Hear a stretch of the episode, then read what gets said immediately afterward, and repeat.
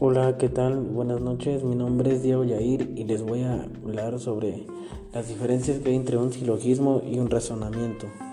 Bueno, el silogismo es una forma de razonamiento deductivo que proviene de la palabra de latín sillogismus y forma parte de la lógica de origen griego, que consta de dos proposiciones como premisas y otra como conclusión, siendo la última una inferencia necesariamente deductiva de las otras dos. Se caracteriza o se diferencia porque tiene dos elementos.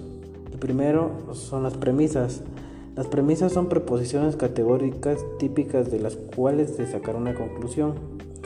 La premisa mayor es la que va en primer orden, siempre va incluido al inicio del silogismo. Y la premisa menor es la que va en segundo orden, y implica que tenga menor cantidad. También va acompañada de una conclusión, que es el resultado de la relación de ambas premisas. Ahora vamos con el razonamiento. El razonamiento es la capacidad de, extraer conclusiones conscientes demostrables de un conjunto de premisas.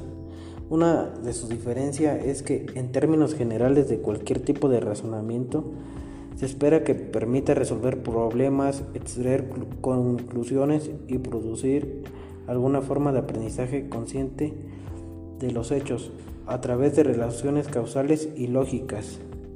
Consta de dos elementos, las premisas y las conclusiones, el conjunto de, de expresiones que afirman o niegan algún aspecto de la realidad y constituyen el punto de partida para cualquier forma de razonamiento son el conjunto de expresiones obtenidas de las premisas mediante la explicación de procedimientos lógicos y argumentaciones.